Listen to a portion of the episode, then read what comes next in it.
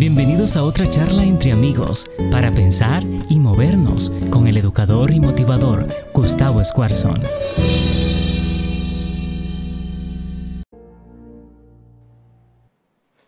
Hola, hola, buenas tardes familia, ¿cómo están? Qué gusto que están con nosotros otro miércoles más para poder seguir estudiando, aprendiendo y, sobre todo poniendo en práctica esta hermosa serie que habla acerca de conocer a Dios a través de los atributos. ¿Por qué es tan importante? Porque realmente no vamos a entregar nuestra vida ni todos nuestros eh, planes en las manos de un Dios que no conocemos. Y una de las maneras de conocer a Dios es a través de los tremendos atributos que nos muestran cuánto Dios nos cuida, cuánto Dios nos ama y cuánto Dios quiere que nosotros podamos vivir una vida exitosa de acuerdo a los planes que Dios tiene para con nosotros. Así que los invito a seguir con esta serie y hoy vamos a hablar de un tema muy, pero muy complicado, un poquito, por lo menos, por lo menos para mí. Yo no sé cómo ustedes, ¿no es cierto?, maneja este atributo de Dios, pero a mí me trae, ¿no es cierto?, eh, cuestionamiento, peleas a veces. Le, estoy siendo completamente honesto, ¿no es cierto? Como que en algún momento uno se, se pone medio, ¿no es cierto?, perturbado de la manera en la cual Dios eh, funciona en este tipo de cosas. Pero antes quiero proponerles un juego allí donde están en casa. Si me pueden, ¿no es cierto?, de alguna manera comentar eh, ahí por el chat, ¿no es cierto? Eh, me encantaría saber lo que usted está opinando, así que los chicos van a estar mirando para poder contestarle. Y este es el juego. Por favor, complete la frase. Yo voy a decir un pedacito y usted complete, pero... El punto del juego es que no tiene que pensar mucho, no tiene que darle mucha vuelta a lo que vamos a decir, simplemente diga lo primero, ¿no es cierto?, que le viene a la mente. Así que vamos con el juego. La frase dice así, Dios es Dios porque... Porque Dios, bueno, no te costó mucho pensar. Vamos, Dios es Dios porque... Muy bien, yo le voy a decir lo que dice la Biblia. Dios es Dios porque Él tiene control, diga conmigo, control sobre todas las cosas. Es lo que la Biblia le llama la soberanía absoluta de Dios. Y ya les dije, a mí me molesta, me perturba, me, me pone incómodo a veces el tema porque soy humano, porque quiero tener control, porque me gusta tener todas las cosas, ¿no es cierto?, de alguna manera controlada. Y cuando Dios viene y me dice que Él es soberano, que Él hace lo que quiere, cuando quiere, como quiere y con quien quiere y cuando se le da la gana y no tiene por qué preguntarme, es como que invade un poco, ¿no es cierto?, la, libertad del ser humano, esa que tanto amamos hasta que eh, nosotros nos damos cuenta de que no somos libres de nada más que hasta que tomamos las decisiones. La soberanía de Dios. Segunda de Crónica, capítulo 29, del 1 en adelante, les voy a dejar que usted pueda leer, pero voy a leer un pedacito más. Dice, todo en la tierra y en los cielos es tuyo, oh Dios, y este es tu reino. Te adoramos porque estás en control de todo. Está en control de todo. Mira lo que dice Salmos, un salmo que usted conoce, casi lo sabemos de memoria. Es el Salmo número 8, versículos 3 y 4, y dice, cuando veo los cielos las obras de tu mano, la luna y las estrellas que tú formaste, yo digo, ¿qué es el hombre para que tengas de él memoria? Y el Hijo del Hombre para que lo visite. Que la, pregunta que tiene el salmista es, eh, cuando yo veo que Dios tiene control, que tiene una soberanía absoluta, que Él está por encima de todo, que Él hace lo que quiere, cuando quiere, como quiere, con quien quiere y en el momento que quiere, ¿cómo puede ser que Él tenga un momento para mirar en un punto en el universo? Alguien que prácticamente ni siquiera existiríamos si no fuera porque el dedo de Dios nos toca con su misericordia y con su gracia. Salmo 139, 16 dice, mi embrión vieron tus ojos y en tu libro ya estaban escritas todas, escuche bien, ¿eh? porque acá entramos en ese problema, porque en el libro dice, estaban escritas todas aquellas cosas que fueron luego formadas sin faltar ni una de ellas. Lo que eso significa es que la palabra de ha tomado cada decisión acerca de mi vida. ¿Dónde iban a ser? ¿Cuándo iban a ser? ¿Cómo iban a ser? ¿Qué color de pelo iba a tener? Por eso a veces tenemos tantos problemas con el diseño de Dios.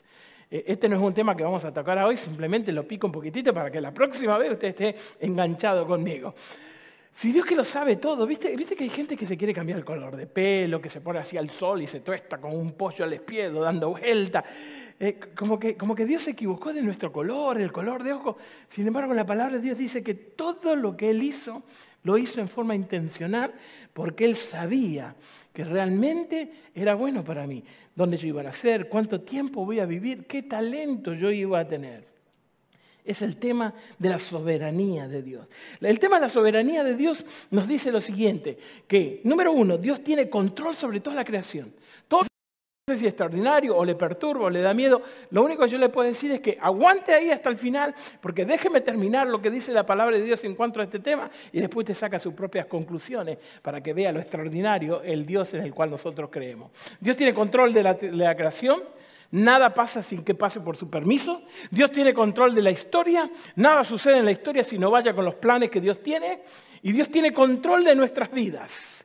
Solamente un arrogante como Satanás se puede haber levantado y haberle dicho a Dios que él quería tener control sobre las cosas.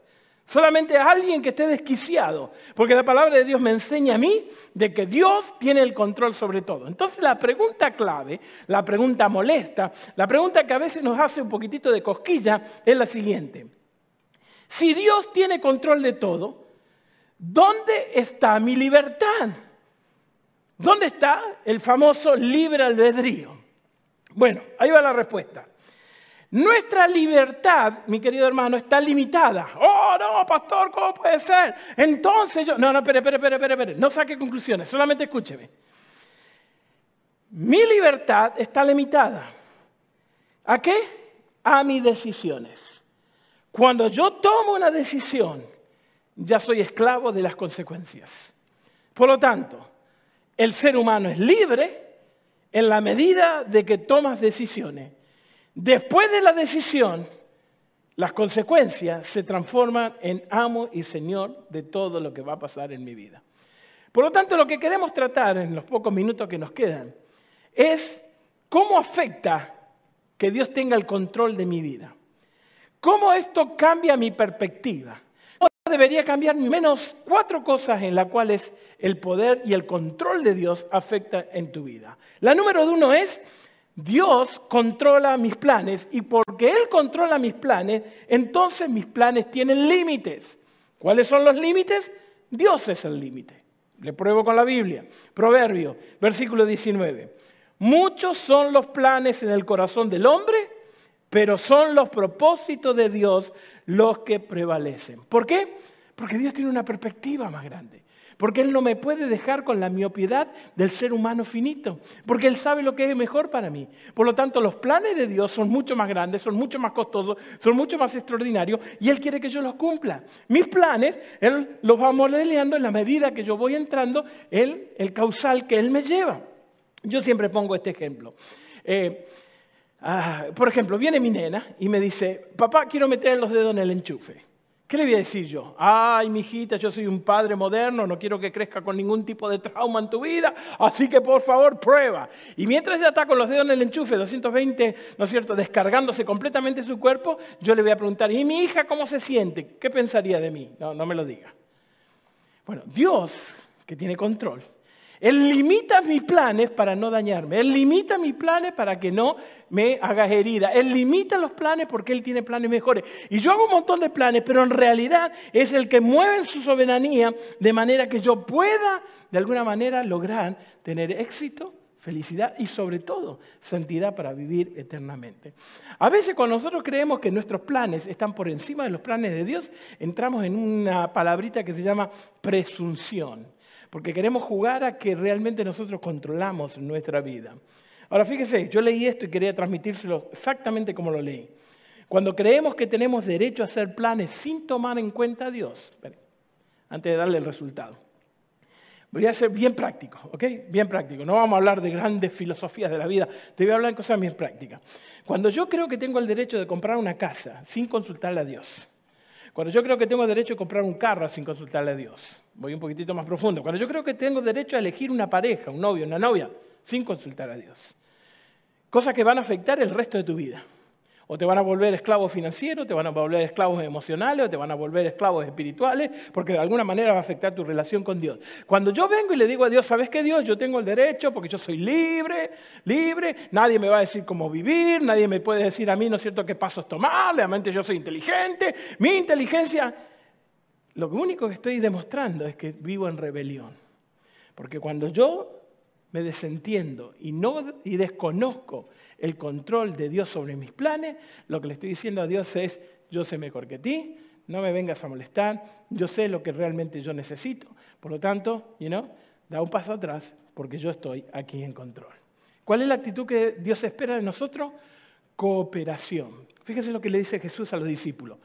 Mi padre hasta ahora trabaja y yo trabajo con él. Jesús se sumió, se puso debajo del control absoluto, de la soberanía de Dios, porque Dios tenía, ¿no es cierto?, todo el big picture, como le dice, no, todo el panorama abierto. Y cuando el ser humano colabora con el plan de Dios, entonces el ser humano camina por una senda segura. No sin problemas, pero segura. No sin dificultades, pero segura. No sin dolor a veces, ¿no porque las cosas suceden un poco fuera, de, fuera de lo que nosotros pensamos, porque a veces ¿no? Dios permite que sucedan ciertas cosas de manera que yo entienda que la soberanía de Dios está sobre mí.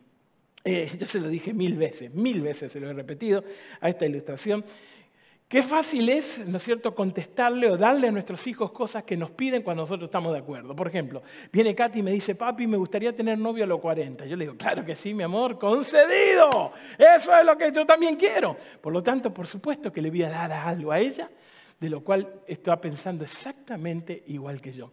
Por lo tanto, ¿saben qué?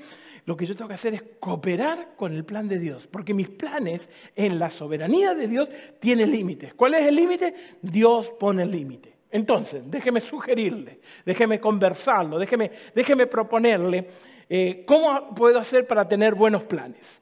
Cuatro cosas le quiero decir, cuatro preguntas. Número uno, ¿estamos, ¿están conmigo? Cuatro cosas para hacer buenos planes. Número uno, tengo que preguntarme cuál es mi motivación. Si mi motivación es equivocada, los resultados van a ser equivocados. Para tomar una buena decisión, para hacer buenos planes en mi vida, lo primero que yo tengo que hacer es preguntar, ¿cuál es mi motivación? Número dos, ¿bajo qué autoridad yo voy a hacer esos planes? Por supuesto que si usted eres cristiano, ¿no es cierto? Tu autoridad debería ser la Biblia. La palabra de Dios te va a llevar a resultados completamente esclavizantes de las consecuencias que van a pasar. Uh, say what? ¿Qué te parece? Cuando vos no pones tu vida bajo el principio de la autoridad de la Biblia, es muy probable que te vuelva esclavo de las consecuencias de las decisiones que tomaste y de los planes que hiciste no puedo mover, estoy lleno de deudas, porque la palabra de Dios te dijo que no lo hagas, pero cuando fuiste en contra, en rebelión, qué palabra fuerte, no nos gusta que nos digan que vivimos en rebelión. No nos gusta que nos digan que somos rebeldes ante los planes de Dios, especialmente ante la soberanía de Dios. Pero eso es lo que sucede. Cuando por ahí, ¿no es cierto?, fuiste rebelde a lo que la palabra de Dios dice en cuanto a tu pareja, a tu compañía, a aquella persona que va a acompañarte el resto de tu vida y ahora estás sufriendo consecuencias. Eso es lo que quiere decir, es que Dios tenía un montón de cosas que decirte en cuanto a eso. Número tres, la pregunta es, ¿esta decisión que voy a traer me trae verdadero éxito? ¿Me acerca al reino de Dios? ¿Establece el reino de Dios? ¿Me hace madurar? ¿Me hace mejor persona? ¿Me hace mejor cristiano? ¿Me acerca a Dios? Si todas estas respuestas son no, entonces no lo hagas. Por eso los planes de, tuyos están limitados por los de Dios. Porque si tu motivación es la equivocada, si tu autoridad es porque la sociedad lo dice, y no importa que todo el mundo lo diga, si la Biblia lo dice, entonces la Biblia siempre tiene la razón. Y número tres, si no te acerca al éxito verdadero, que es tener carácter, que es construir el reino de Dios, que es ser una persona que realmente deje huella, entonces tus planes te van a llevar a consecuencias que te van a volver esclavo. Número cuatro, me trae libertad moral. Anula el mal en mi vida. Oh, acá, me voy a meter en un problema yo mismo, ¿eh? porque esto, es para mí, yo no sé si le va a servir para lo que yo le voy a decir a usted, pero para mí. Por ejemplo, yo me siento delante de la televisión y voy a mirar un programa de televisión. ¿Cómo yo sé si un buen programa o no un buen programa? ¿Una buena película o una buena película? Oh, hago la última pregunta. ¿Me trae libertad moral? ¿Anula el mal en mi vida o me incita al mal? ¿Me hace más orgulloso? Eh, ¿Saben que mucho de nuestro estilo de vida está marcado por lo que escucho, por lo que veo, por lo que publico? Usted no se cree todo lo que lee, pero se cree todo lo que usted se dice. Y entonces cuando usted empieza a mirar y empieza a, navegar por ciertas, ¿no cierto?, eh, páginas de internet y usted empieza de, de, alguna manera a alimentarse, sus decisiones van a ir de acuerdo con ellas. ¿Te las recuerdo? Rapidito. ¿Cuál es tu motivación? ¿Cuál es tu autoridad? Lo que dice la Biblia. De paso, te voy a dar una pauta. Si está escrito, no preguntes. Si la palabra de Dios lo dice, no empieces a dar vuelta para racionalizarlo, simplemente obedece. Va a haber tiempo más adelante para entender, nunca hay tiempo para desobedecer, porque la obediencia tardía también es desobediencia. Así que, ¿cuál es tu autoridad cada vez que tomas una decisión? ¿Lo dice la palabra? ¿Consultaste la palabra? ¿Te trae verdadero éxito?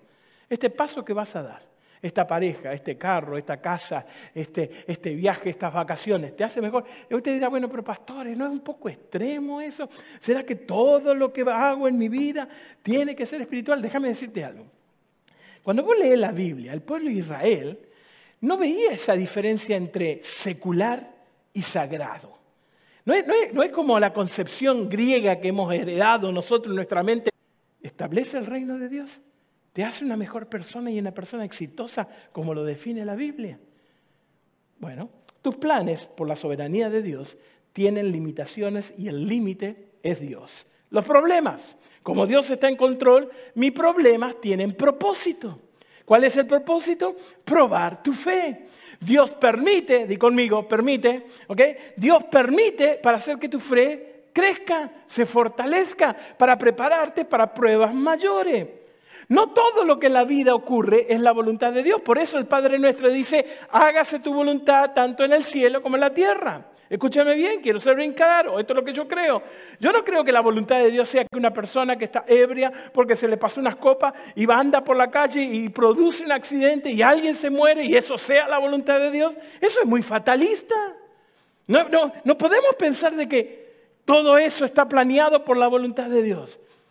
Lo que pasa es que el ser humano cristiano, aquel que está comprometido con Dios, está aquí en la tierra, usted, yo, cada uno de los que estamos escuchando y que te consideras del pueblo de Dios, estamos en esta tierra para que la voluntad de Dios se cumpla. Usted es un agente de que los problemas sean para beneficio de las personas, para que nuestra fe pueda crecer. Eh, yo siempre le digo, que a la gente de que Dios es un profesional en cambiar las cosas malas en buenas.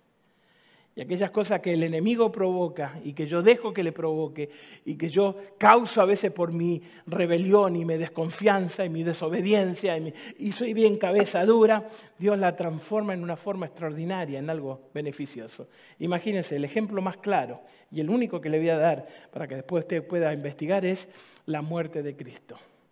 La muerte de Cristo que pareció un fracaso, la muerte de Cristo que pareció vergonzosa, la muerte de Cristo que pareció que todo ese movimiento que estaba comenzando en Jesús se iba a morir, la muerte de Cristo que para los discípulos fue un golpe tremendo, fue un balde de agua fría, fue una desilusión, se metieron en un cuarto porque estaban deprimidos, inclusive la muerte de Jesús fue transformada a través de la resurrección en la seguridad que usted y yo tenemos para vida eterna. Por lo tanto, mis problemas tienen propósito. Probar mi fe, fortalecer mi fe y ayudarme a estar preparado para cuando vengan las grandes pruebas de la vida. ¿Cuáles son los propósitos de los problemas? ¿Están listos para esto? ¿Seguro? Bueno, la Biblia me enseña a mí que en primer lugar los problemas tienen el propósito de llamar mi atención a una autoexaminación. Cuando yo estoy viviendo una crisis, cuando estoy viviendo una circunstancia difícil, un callejón sin salida, o por ejemplo, ¿no es cierto?, una crisis, una enfermedad, lo primero que yo tengo que hacer es mirar hacia arriba, es porque Dios está diciendo, hello, I'm talking to you, te estoy hablando, préstame atención. Estamos tan distraídos, estamos tan preocupados que Dios tiene que mandar una pandemia para meternos en casa para que reflexionemos que lo único que el hombre necesita es a Dios. Dios permite ciertas cosas para que el resultado sea de vida eterna. Discúlpenme, yo le voy a decir esto. A Dios no le importa que usted sea feliz, a Dios le importa que usted sea santo para que viva eternamente.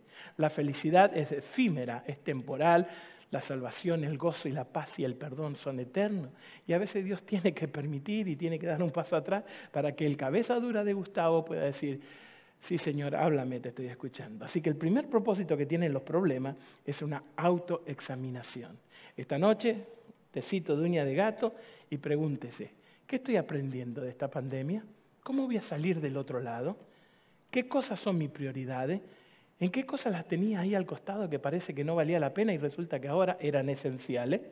Número dos, las crisis, los problemas, lo que hacen es probar mis prioridades, que es lo que estábamos diciendo recién, ¿no es cierto? Prueba realmente qué es lo importante para mí. Y saben qué, dentro de eso me gusta mucho mencionar lo siguiente. Cuando vienen las crisis y los problemas, lo que realmente prueba quiénes son nuestros amigos. ¿Te diste cuenta? Que cuando más necesitas es cuando los mejores amigos aparecen y un montón de gente que vos consideraba que estaba al lado tuyo porque te amaba, desaparecen en forma instantánea. Así que las pruebas no solamente es una autoexaminación, sino que también prueba tus prioridades, especialmente a la gente que está al lado tuyo. Número tres, muy fuerte, a mí no me gusta, pero te lo tengo que decir. Las crisis, Dios las utiliza especialmente las enfermedades para probar y corregir algo.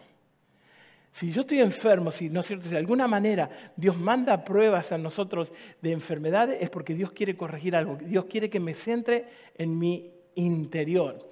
Ahora no me voy a acordar el nombre, nunca me acuerdo. Yo siempre doy el mismo ejemplo y nunca me acuerdo el nombre. Yo no sé cómo soy tan cabezón. Disculpe por mi memoria. Pero bueno, hay un hombre que hizo de Superman por mucho tiempo. ¿Ustedes se acuerdan quién era? Ese, Christopher, ¿qué? Reeve, ¿se acuerda? Porque así se llamaba él, ¿no es cierto? Entonces, muy bien.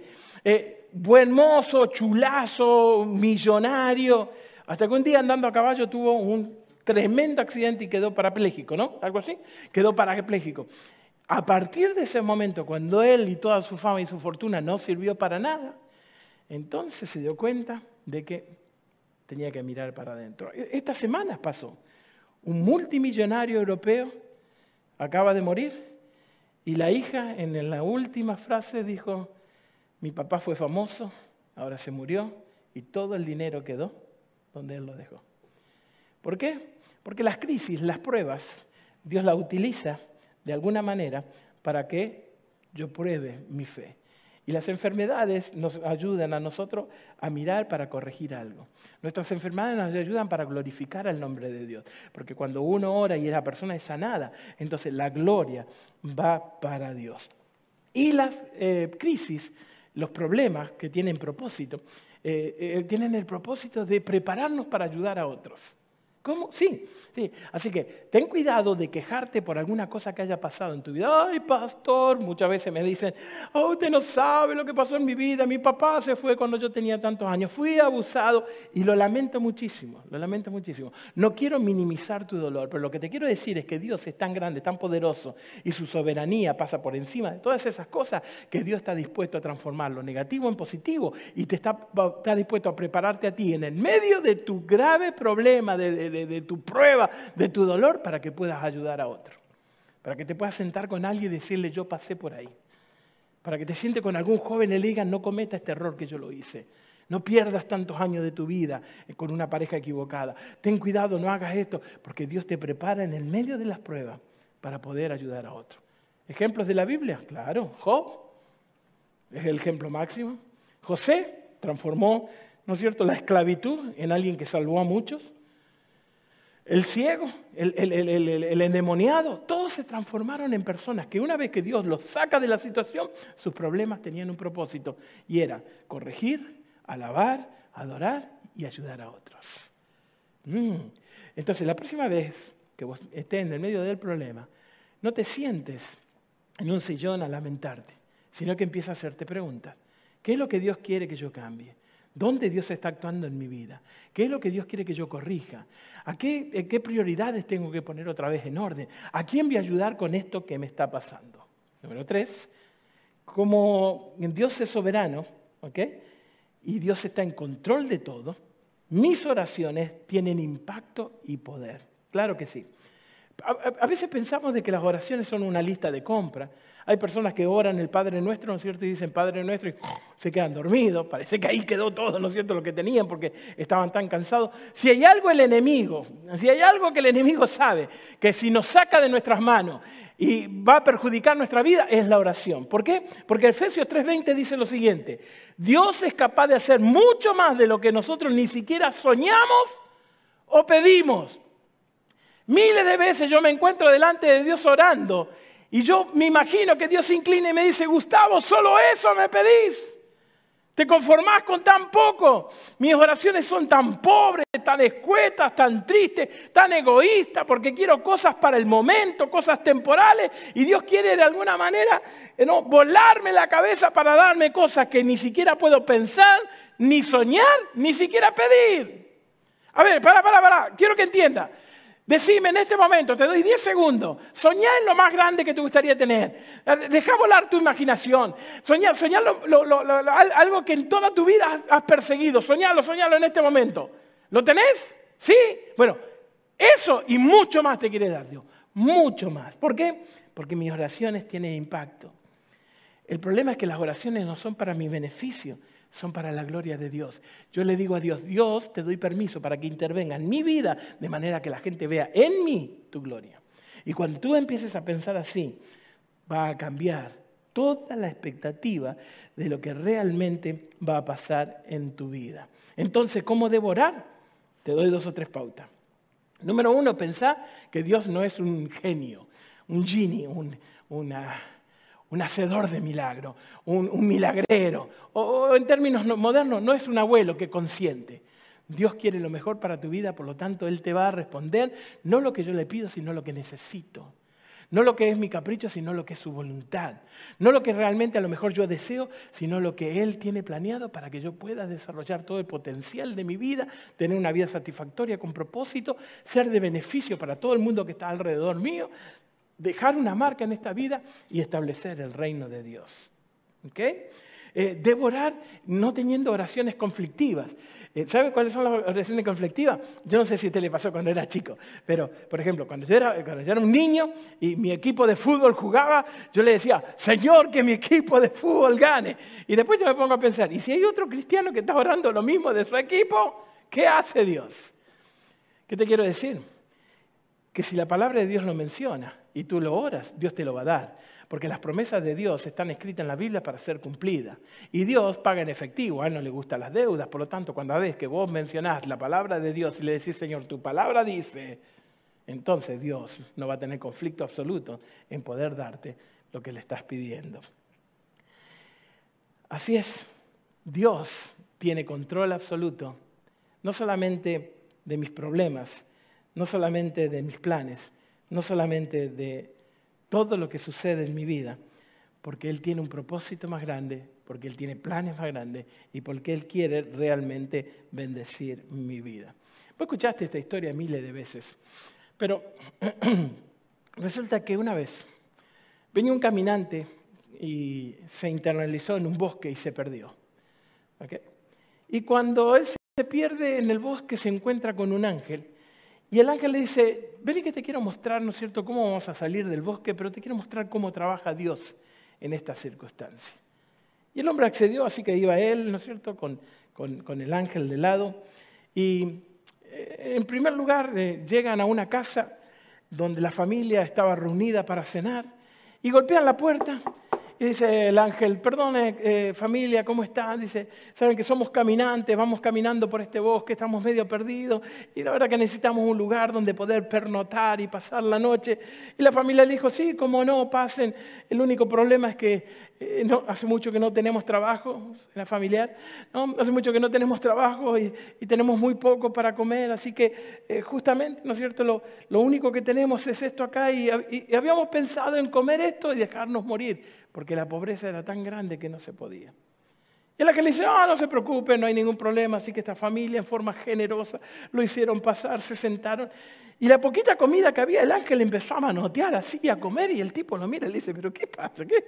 ¿No ve que esta gente no tiene nada para comer? Y el ángel no le hizo caso, comenzó a comer. Y medio que se le comió todo. Así que a la mitad de la noche, este ángel lo levanta al hombre y dice, hey, vamos, vamos, no, no, que tenemos que seguir caminando. Y este hombre agarra y dice, pero pará, le comiste todo, ¿por qué fuiste eso? Entonces el ángel le dice, no, no, lo que pasa es que vos no entendés lo que está sucediendo aquí. El hombre dice, claro que no entiendo, quiero que me explique. Dice, no te preocupes, Dios es soberano. Y antes de irse, este ángel no solamente le comió toda la comida, sino que le prende fuego a la cabaña y se va. El hombre se volvió loco y le empezó a decir al ángel, pero ¿qué hace? ¿Cómo, le va? Contra que le comiste toda la comida que le quedaba, ahora le quema la casa. Y él le dice, vos no entendés la soberanía de Dios. Y le dice, no, no entiendo, explícamela. Dice, yo te voy a explicar, sigamos caminando. Enfadado, enfurecido, enojado, todo el día caminando, casi ni le hablaba al ángel. Ya pensaba que era un ángel negro, ni siquiera le prestaba atención. Cuando llega la puesta del sol, golpean otra vez en otra casa y le dice, hola familia, ¿cómo está? Somos dos caminantes, el mismo verso, la misma historia, esta familia los hace pasar. La historia era completamente diferente, esta familia estaban sentadas con un banquete. Y el ángel le pregunta cuál era la ocasión y dice, ah, ¿saben lo que pasa? Es que un vecino, estábamos peleados y nos reconciliamos. Y en la reconciliación me regaló esta copa de oro para que nosotros hoy brindemos. Y estamos, ¿no es cierto?, a punto, ¿no cierto?, de, de, poder festejar, pero como se nos hizo la tarde, lo vamos a hacer mañana. Así que pasen con nosotros la noche. Y se fueron a dormir. A mitad de la noche el ángel golpea y le dice, vámonos, vamos, que tenemos que irnos. Y dice, pero a medianoche, sí, sí, vámonos, vámonos. Y el ángel se levanta y antes de irse agarra la copa, la mete acá y sale disparado. Uy, vos no entendés la soberanía de Dios. Y le dice, no, no entiendo, no me gusta. Dice, calmado, ya te voy a explicar. Y siguieron caminando. Perdidos en el bosque, se encontraron con un leñador y su hijo, que estaban cortando leña para llevar a la casa. El hijo de 12, 13 años. No estamos perdidos, nos podrían llevar hasta el puente del otro lado de la ciudad. Y le dice, ah, sí, sí, dice, pero yo no puedo porque estoy trabajando, mi hijo lo va a llevar. Así que agarra al hijo y le dice, hey muchachos, llévalo, llévalo para que ellos puedan encontrar el camino e irse completamente hasta donde tienen que ir. Así que el muchacho, 12, 13 años, en el flor de la vida, sus pómulos rosados, ¿no es cierto? Iba con su hacha de un lado para otro y cuando llegaron al puente, el ángel agarra y lo empuja y lo mata. Y ahí el hombre no pudo más. Y dijo, no, no, no, no, para, para, hasta acá llegamos, dice. Me tenés que explicar o no avanzamos más. Y él dijo, ¿querés saber? Sí, dice, muy bien. Dice, ¿te acordás la primera? Sí. ¿Te acordás la primera que nosotros quemamos la cabaña? Sí. Bueno, dice, cuando nosotros le quemamos la cabaña, toda la cabaña se iba a volver a nada. Iba a quedar totalmente el lugar donde ellos iban a tener que volver a cavar para hacer los cimientos y levantar otra cabaña. Y cuando ellos estuvieran cavando para los cimientos, había puesto todo alrededor una capa de veneno de que cuando al otro día ellos iban a brindar, iban todos a morir envenenados y la familia iba a sucumbir. El hombre se empezó a calmar y empezó a decirle, sí, entiendo, pero ¿qué pasó con el jovencito? Ah, dice el jovencito. Dios en su soberanía vio de que cuando este muchacho cumplía 17 años, iba a ir al pueblo y se iba a emborrachar y al volver iba a agarrar el hacha iba a matar a su padre en un momento de desquicio y la familia iba a sufrir mucho. Por lo tanto, era mucho mejor que él se vaya en este momento y sea salvo y no que pasara lo que iban a pasar. Dios hace lo que quiere, cuando quiere, como quiere, donde quiere. Y a mí me molesta. Pero le doy gracias a Dios de que todos mis problemas tienen propósito, que mis planes tienen límites, que son los límites que Dios pone y que tienen poder. Porque a través del control soberano de Dios en mi vida es que Él puede cumplir su plan de salvación. Porque por su gracia Él domina cada uno de mis pensamientos y me lleva hasta su trono de la gracia, que Dios es soberano. Cierra tus ojos. Quisiera invitarte en este miércoles a que tú puedas conversar con Dios y decirle, Señor, quiero que seas soberano en mi vida. Levanta tu voz allí donde estás y dile, Señor, no entiendo, no me gusta, pero confío en ti. Me duele, me molesta, Señor, pero yo sé que tu soberanía es porque tu amor por mí es incambiable, inagotable. Por lo tanto te pido, Señor, que mis planes sean limitados por lo que tú tienes preparado para conmigo. Porque sé que me amas, porque sé que me conoces, porque sé que me aceptas y que quieres lo mejor para mí. Que miras más allá de mis errores, más allá de lo temporal y me llevas a que podamos vivir eternamente juntos. Quiero entender y aceptar, Señor, de que mis problemas tienen un propósito. Ayúdame a autoexaminarme, a corregirme. Como decía David, Señor, hasta lo profundo de mi corazón, de manera que yo tenga el corazón como el corazón de Dios. Y sobre todas las cosas, Señor, ayúdame a confiar de que todo lo que tú haces en mi vida es para mi bien. Por lo tanto, y declaro en el nombre de Jesús que tu soberanía es aceptada en mi vida. Si lo sientes, dile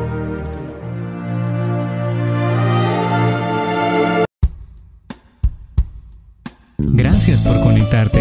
Esperamos haberte hecho pensar y moverte en dirección de tus sueños y propósitos. Por favor, comparte y no olvides suscribirte. Tú eres muy importante para nosotros.